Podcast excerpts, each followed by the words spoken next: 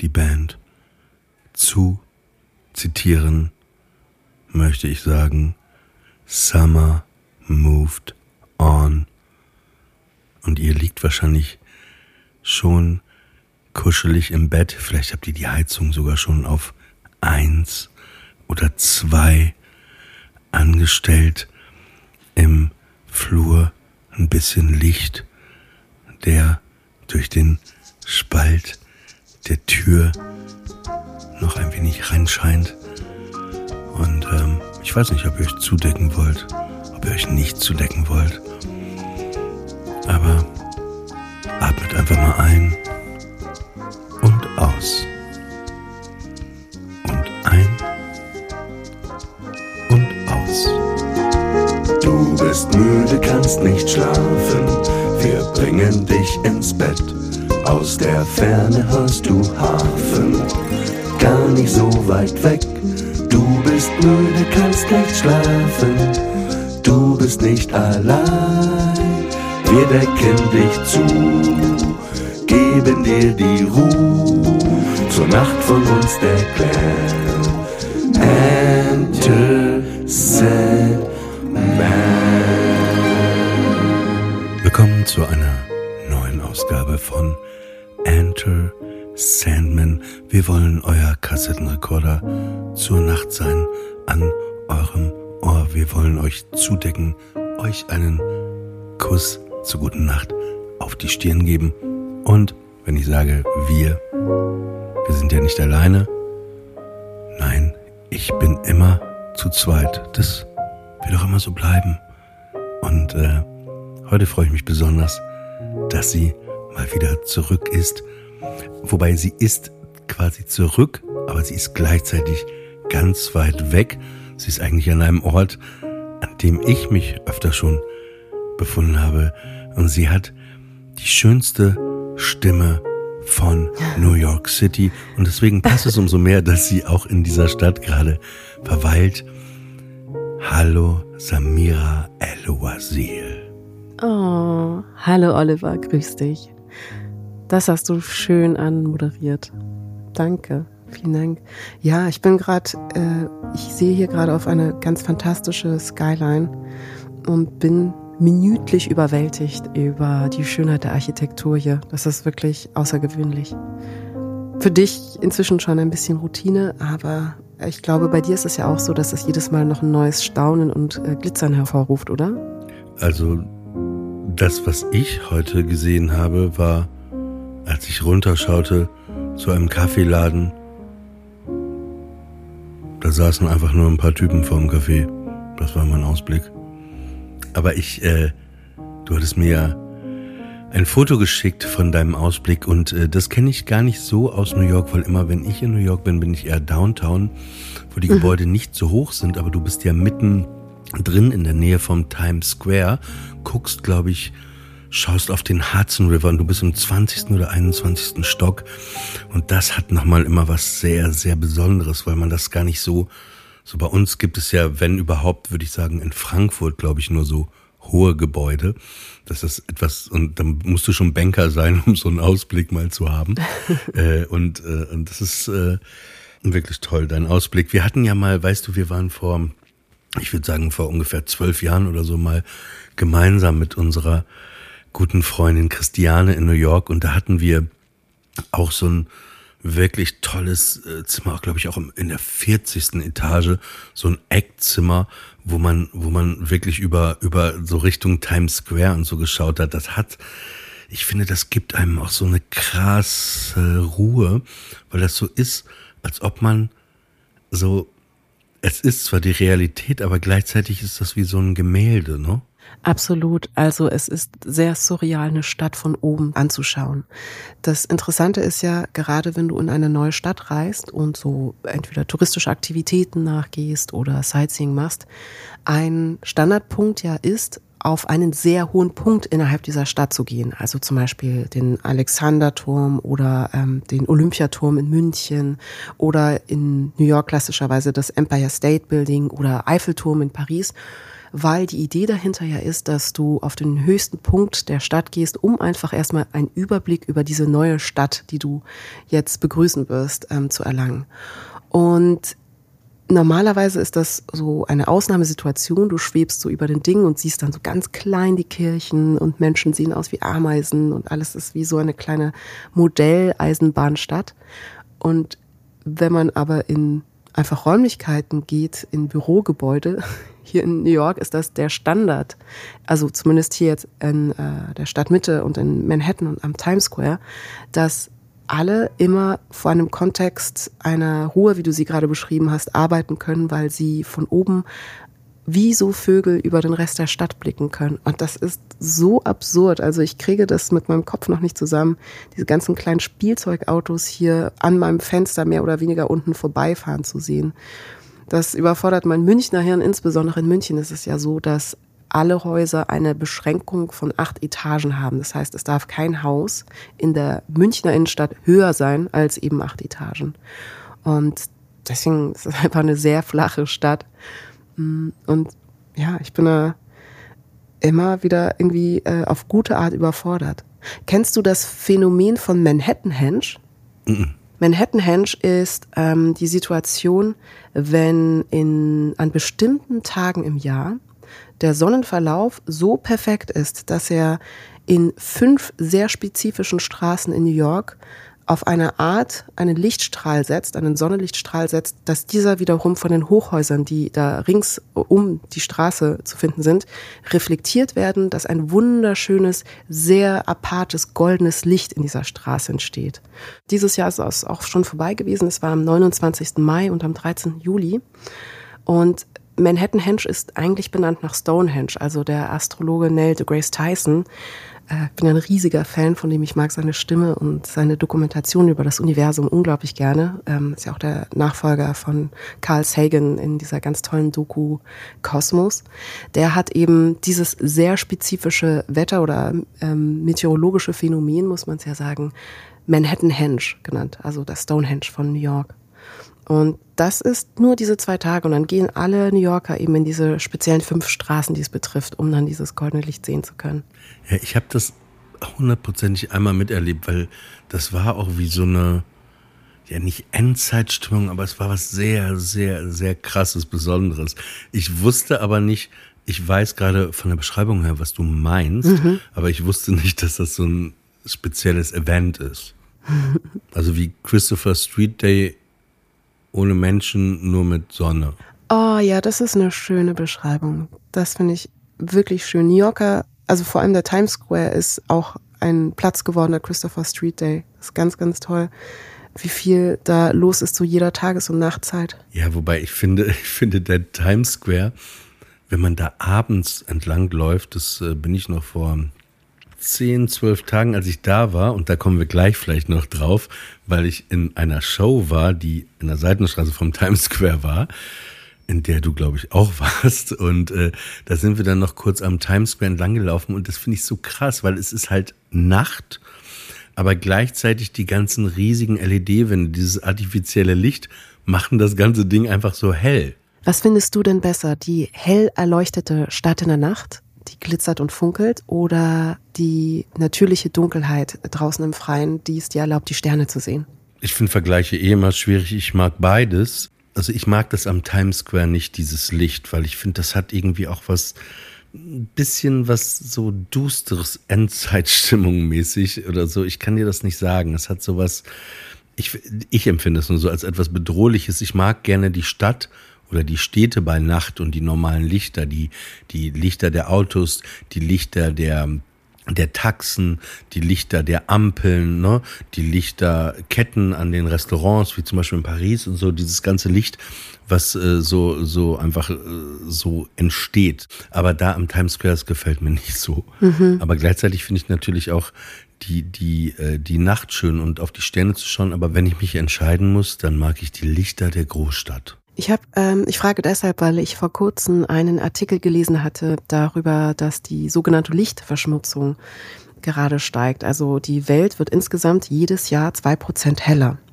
Und einfach weil ähm, wir ähm, eine Verfügbarkeit haben von Elektrizität und Strom und natürlich aber eben auch Werbung und Lichter überall aufgestellt werden.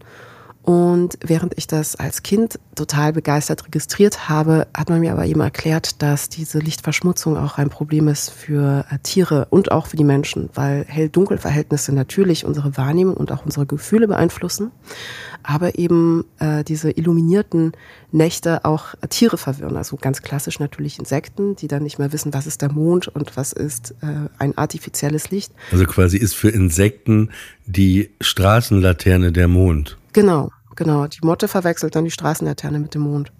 Und ich habe mich beim Lesen ertappt, dass ich intuitiv erstmal dachte, ich mag eine Welt, die heller wird. Und ich habe mich gefragt, warum ich das dachte. Und ich wollte dich fragen, ob du so etwas hast wie so eine Angst vor der Dunkelheit und du es gut findest, dass man auch nachts so viel Helligkeit hat.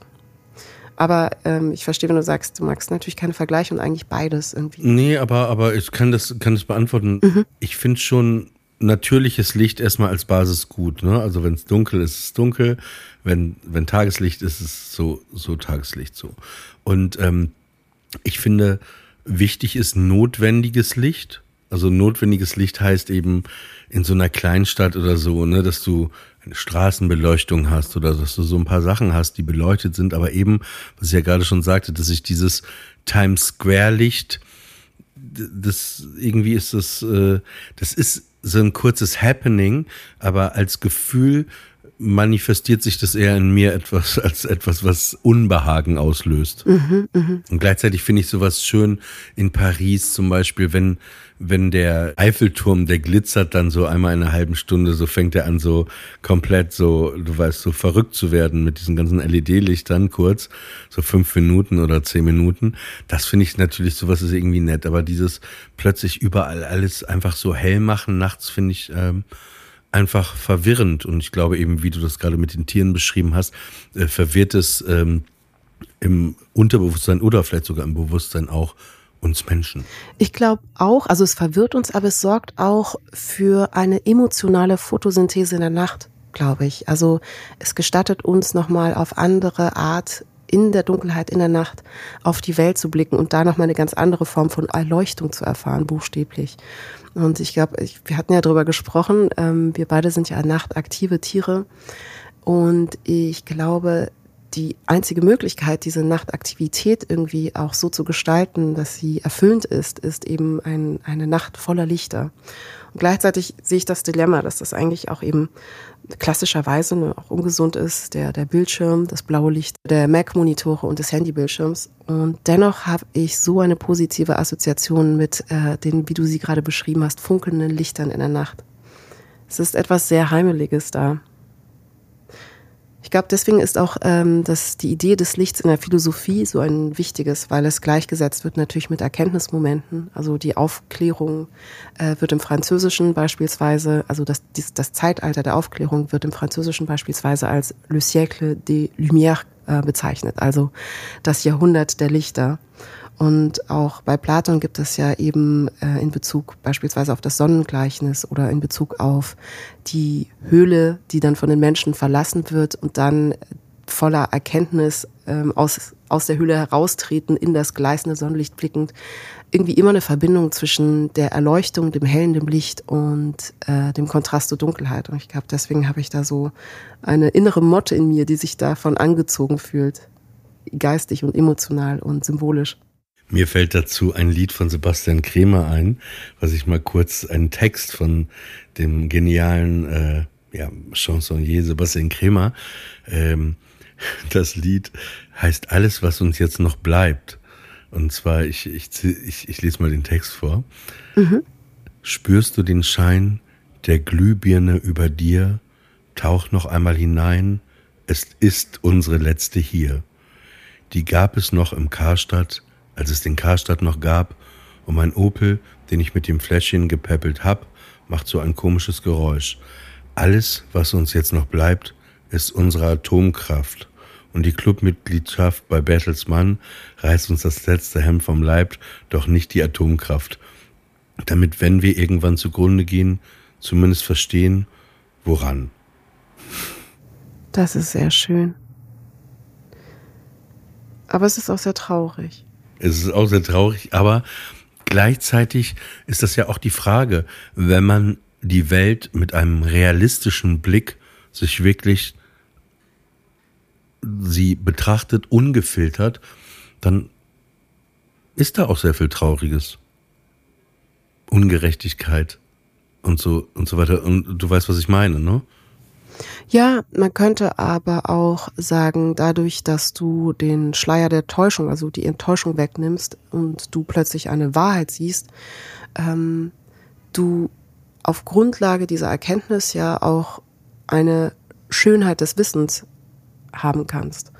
Also der Anblick mag kein schöner sein, weil er ein, eine, eine Wirklichkeit voller Ungerechtigkeiten offenbart, aber die Erkenntnis selbst und das Verständnis darum, wie es wirklich ist, also die Wahrhaftigkeit, hat in sich ja auch eine Schönheit.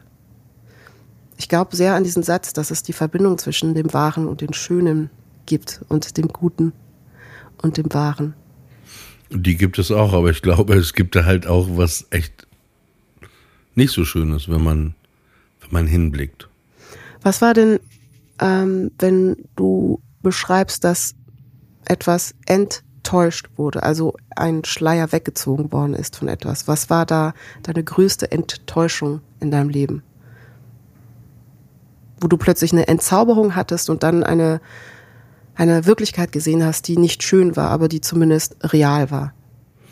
Naja, das hatte ich ein bisschen so, ich habe mit äh, Hannah Marahil in der letzten Folge darüber gesprochen hier im Podcast.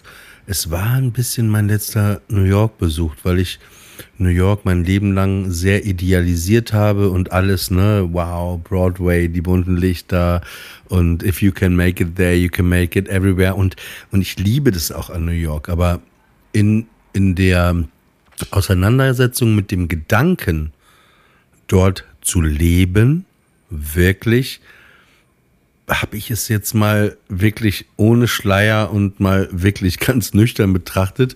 Und das war nicht so cool, äh, allein diese Feststellung eben, dass die Menschen, also ich würde sagen, ein Großteil oder der Großteil der Menschen eigentlich in dieser Stadt nicht lebt und Joy hat, sondern einfach nur arbeitet.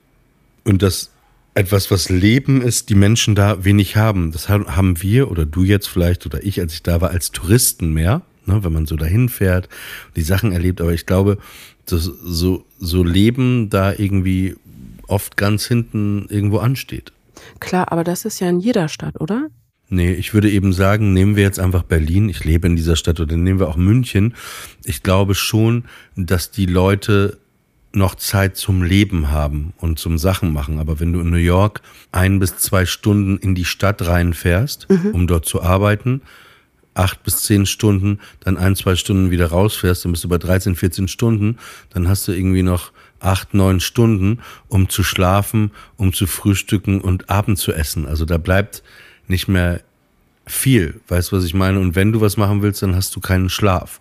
Und ich glaube schon, dass ähm, das äh, auch in Berlin humaner ist noch, ne? Das ändert sich natürlich auch in Europa, aber dass du du dir auch leisten kannst, in der Stadt zu wohnen. Aber das ist ja in Städten wie Paris, in Frankreich oder New York äh, fast unmöglich, mhm. sich zu leisten, in der Stadt zu leben. Ja, absolut. Aber was du beschreibst, gilt ja nur, also das Leben in einer Stadt äh, ermöglicht quasi zum Beispiel durch die Abwesenheit von Pendelzeiten oder die äh, Anwesenheit von arbeitsfreier Zeit, ähm, haben ja nur Menschen, die privilegiert genug sind, diese beiden Luxusmomente haben zu können.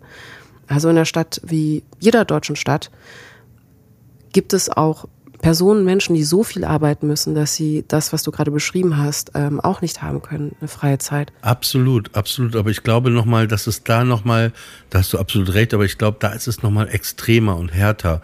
Und in Deutschland hat man noch ein, ein soziales System, mhm. was irgendwo vielleicht mehr auffängt als in Amerika oder auch Krankenkasse äh, und so weiter und so fort. Ne? Mhm, mhm und das, ja, das, das meine ich halt, dass und dass, dass man das oft gar nicht oder ich nicht so gesehen habe, so extrem oder man ignoriert's, ne? man ist ja auch stark da drin, so, so Missstände und sowas zu ignorieren. Und das war schon so ein bisschen jetzt in der Auseinandersetzung mit dieser Stadt nochmal so ein, wirklich so ein Schleier, der so ein bisschen gefallen ist, so schön sie natürlich ist. Ich verstehe.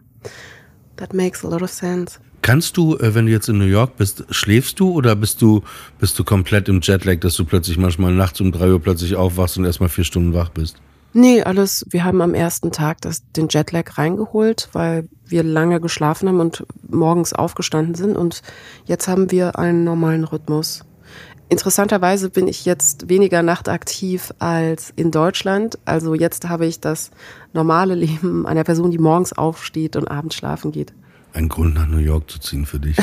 ja. Hast du, ich wollte mal dich was ganz anderes fragen, hast du manchmal so Nächte, wo du nicht schlafen kannst und, ähm, und so irgendwie schlaflos bist und ähm, du irgendwie Tricks hast, wie, die du vielleicht auch mir verraten kannst oder unseren Zuhörer und Zuhörerinnen, was man machen kann, was bei dir wirkt, wenn du nicht schlafen kannst, aber schlafen möchtest und vielleicht auch schlafen musst, weil du weißt, dass du früh raus musst? Also bei mir war es so, vor meiner ADHS-Diagnose hatte ich manchmal eine innere Unruhe und ein Gedankenrasen, was mich am Schlafen gehindert hat und weshalb ich dann nachts, wo ich ja sowieso wach bin, dann eben noch mal ein, zwei Stunden länger wach bin, vielleicht bis zum Sonnenaufgang und dann erst einschlafe, weil der Körper so erschöpft ist.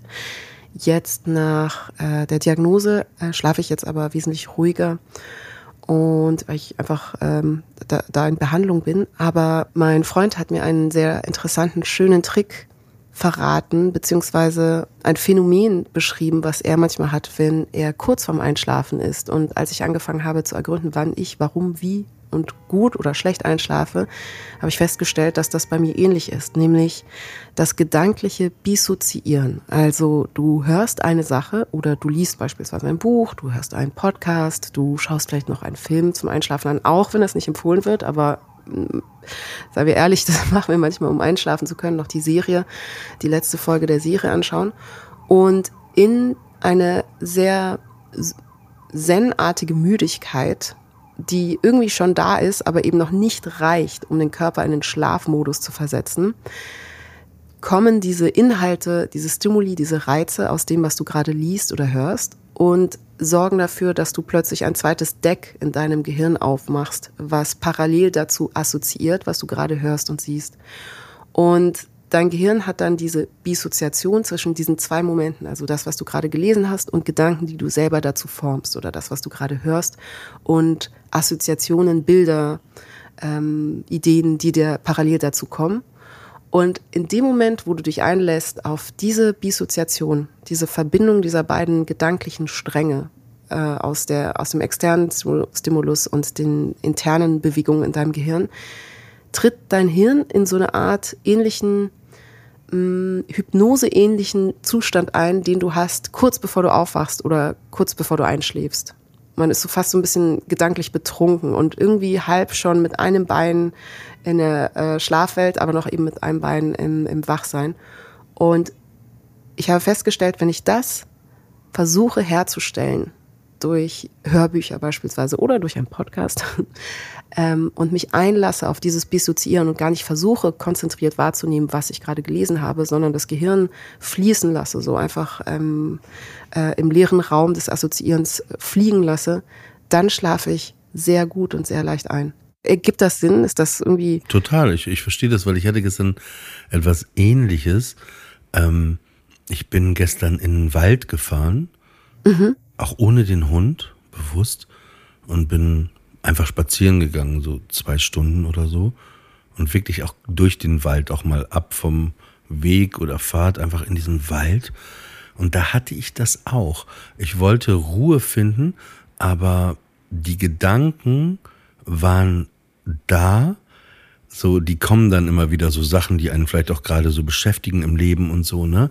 Aber man, man man lässt das alles so los mhm, mhm, und gleichzeitig fließen, ne? Und sagt nicht, ich denke jetzt darüber nach, sondern man lässt es einfach so, das hört sich jetzt so, so esoterisch an, ist es vielleicht auch, aber man lässt es einfach wie Wolken kurz so vor, so ist die an einem dran und dann geht das weg. Und je länger ich da durch den Wald lief, ja, das äh, ist etwas, äh, wo man auf jeden Fall eine Ruhe äh, äh finden kann. Ja, ich kann das sehr gut nachvollziehen. Und wo ich früher tatsächlich keine Podcasts zum Einschlafen gehört habe, und das soll jetzt natürlich keine Werbung sein für unseren Podcast hier, aber tatsächlich helfen mir auch die Folgen, wo ich nicht dabei war. Also ja, alle anderen Folgen zu hören, um einschlafen zu können. Freut mich, dass der Podcast äh, gut ankommt. Aber ich möchte, bevor es äh, fast schon vorbei ist hier, wir müssen noch über etwas sprechen. Mhm. Du darfst einmal raten, worüber. Willst du über das Gutenberg-Musical sprechen? Ja. Sind wir uns einig, wenn wir sagen, das ist, äh, du hast es gestern oder nicht vorgestern gesehen, ich habe es vor etwa zehn Tagen, zwei Wochen gesehen, können wir uns darauf einigen, dass das das beste Musical seit ungefähr zehn Jahren ist oder unterhaltsamste, was äh, auf dem Markt ist? Es ist auf jeden Fall das unterhaltsamste. Als bestes hätte ich jetzt Book of Mormon genannt äh, oder zumindest als mein Lieblingsmusical. Manchmal ist es ja schwer zu unterscheiden zwischen dem Besten und dem, ja. was man am allerliebsten mag. Auf jeden Fall. Aber das kreativste, unterhaltsamste und unkonventionellste ist auf jeden Fall Gutenberg, das Musical. Ja, ja. Und, und es ist ja eigentlich, kann man sagen, auch eine Fortführung von Book of Mormon. Kurz zu Book of Mormon.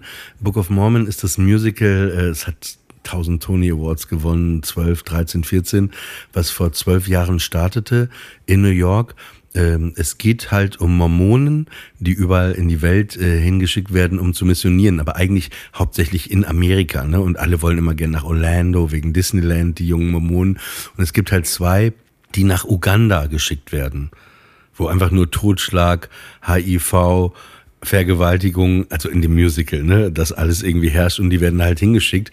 Und es ist, das ist, äh, die South Park-Macher haben das äh, geschrieben und die Musik hat äh, komponiert, ich komme gerade nicht auf seinen Namen, der Komponist, der auch für Winnie Pooh oder Frozen äh, die Musik komponiert hat. Es ist einfach, es ist einfach so ein Gesellschaft, ich mag das Wort gesellschaftskritisch, hört sich immer an wie die Anstalt, aber äh, so ein, ein sehr gesellschaftskritisches und gleichzeitig mit vielleicht das lustigste Stück Kunst, was es gibt, würde ich sagen. Aber das Besondere war eben, was glaube ich auch zum Erfolg dieses Musicals geführt hat, waren die beiden Hauptprotagonisten, äh, Josh Gad und Andrew Reynolds, mhm. die die beiden Hauptrollen quasi gespielt haben bei diesem Musical, die mit dafür gesorgt haben, wie damals Matthew Broderick und Nathan Lane bei The Producers, dass das auch so gut wurde, ne? Mhm. Und jetzt ist es halt zwölf Jahre nach Book of Mormon, ist es so, dass es ein Musical gibt, das heißt Gutenberg. Und ähm, korrigiere mich, äh, es geht eigentlich drum. Äh, das Hauptthema ist Gutenberg, der die Printing Press, also den Druck damals erfunden hat. Und es geht um zwei Typen, die sich ein Musical überlegt haben über Gutenberg. Und das ist so Metaebene-mäßig, dass in dem Musical Gutenberg stehen die beiden Typen auf der Bühne und sagen, hey, wir haben das Musical geschrieben zum Publikum und wir würden es euch hier gerne mal vorspielen, zwei Stunden. Mhm. Und sie sind aber nur zwei und es sind halt bestimmt so 20 Charaktere und es gibt diese gelben Schirmmützen mit, äh, mit weiß vorne und dann steht immer, dann setzen sich immer wenn sie die Rolle spielen, zum Beispiel vom Betrunkenen, dann setzen sich die Mütze auf Drunk, ne? Oder der andere Drunk 2 und der eine ist Gutenberg und die die die wechseln, die spielen alle diese Charaktere, aber nur diese zwei Typen mit so einer kleinen Band.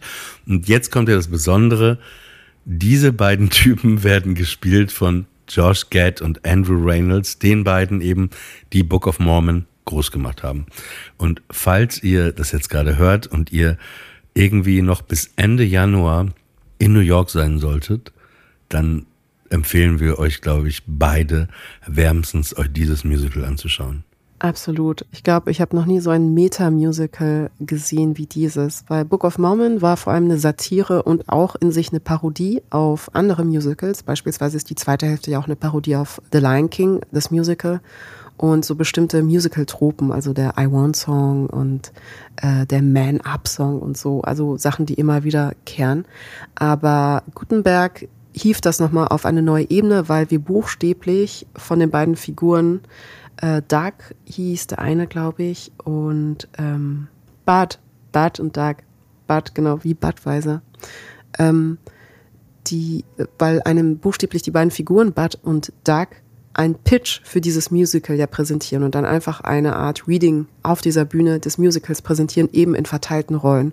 Und wir haben gestern versucht auszurechnen, es müssten 15 oder 16 verschiedene Charaktere sein, die mit Hilfe dieser Basecaps sich auf diese beiden brillanten und unglaublich lustigen Schauspieler äh, Josh Gad, den wir auch kennen aus Frozen als Olaf, als kleiner Schneemann Olaf, und Andrew äh, Reynolds verteilen. Und beide haben es geschafft, wirklich jeder seine acht Figuren, die er ja dann dort mimisch, gestisch und eben mit Hilfe des Baseballcaps verkörpert, so perfekt umzusetzen, dass du wirklich das gesamte Ensemble vor Augen hast, das gesamte imaginierte Ensemble, was da präsentiert wird. Und gleichzeitig lernt man sehr viel über die Struktur und den Aufbau von Musicals, weil sie die ganze Zeit erklären, wir machen jetzt den Liebessong. Und dann kommt der Liebessong. Oder wir machen jetzt den I Want Song. Und dann erklären sie, warum es der I Want Song ist und was jetzt in der dramaturgischen Struktur notwendig ist, äh, stattzufinden. Und das ist wirklich auf eine absurde Art und Weise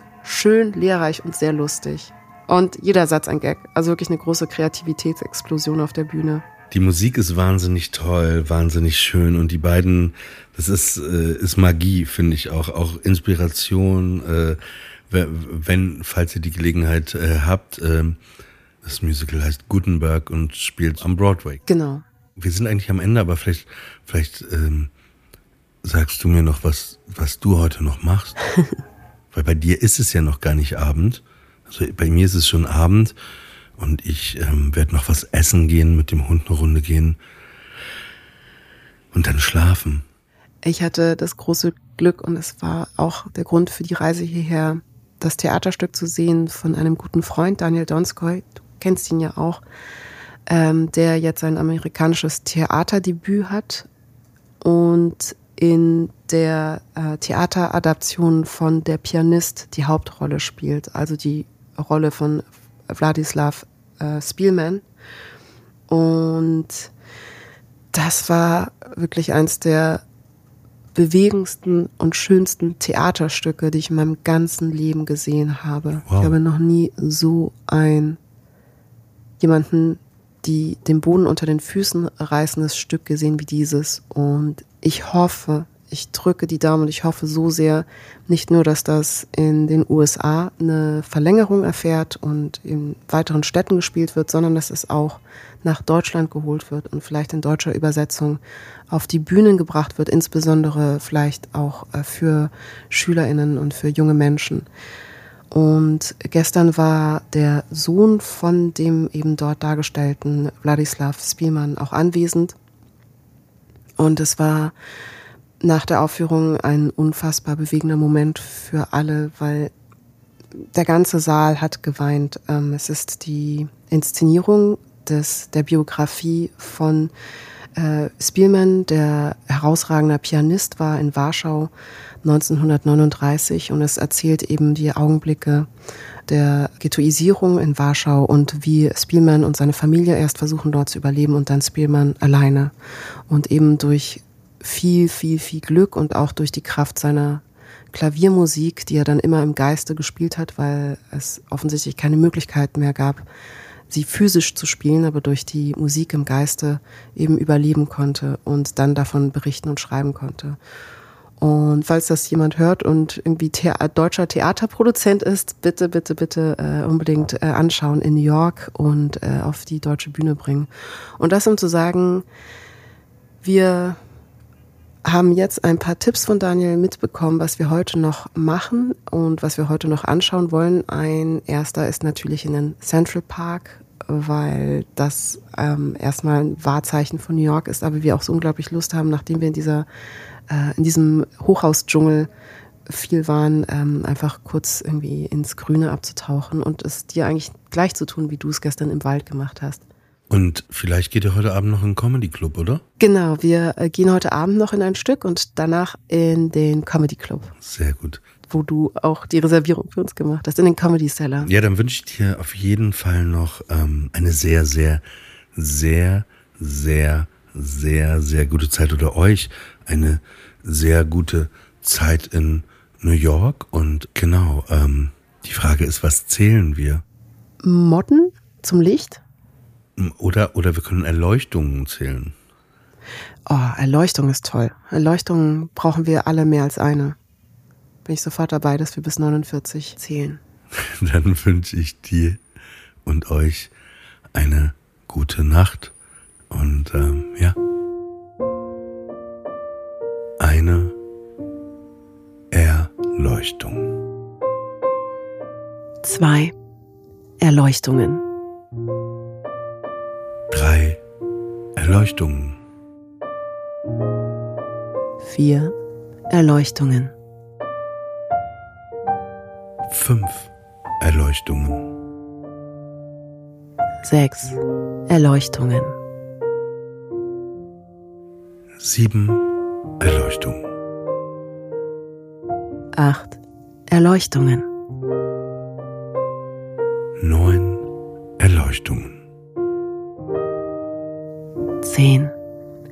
Erleuchtungen. Elf Erleuchtungen.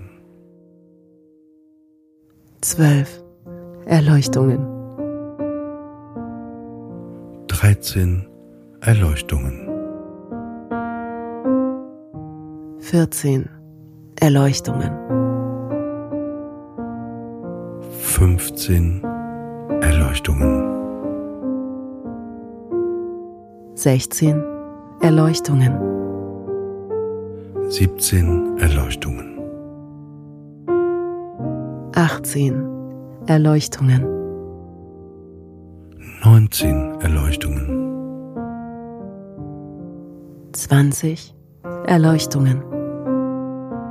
21 Erleuchtungen. 22 Erleuchtungen.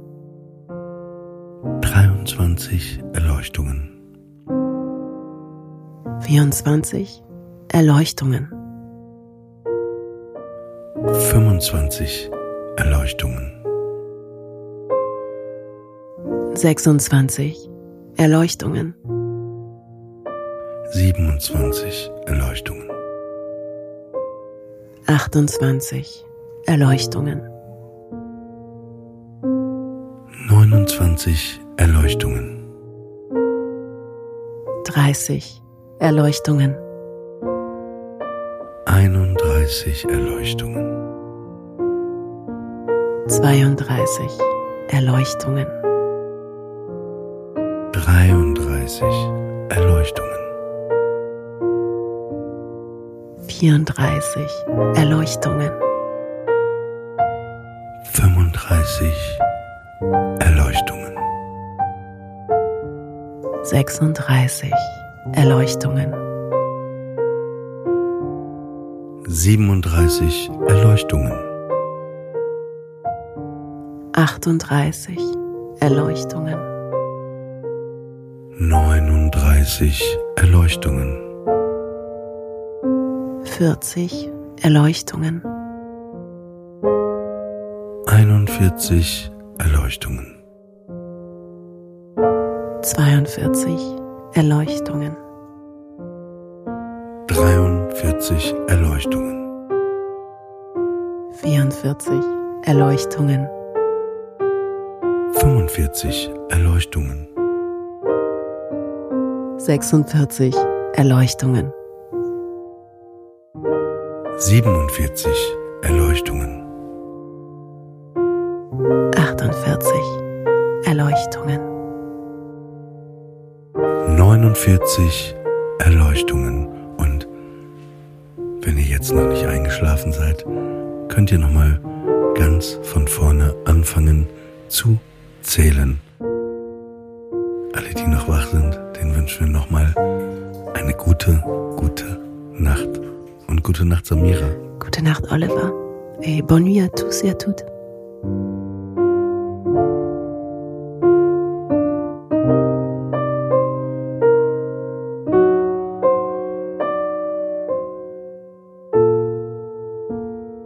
Sandman ist eine Studio Bummens Produktion.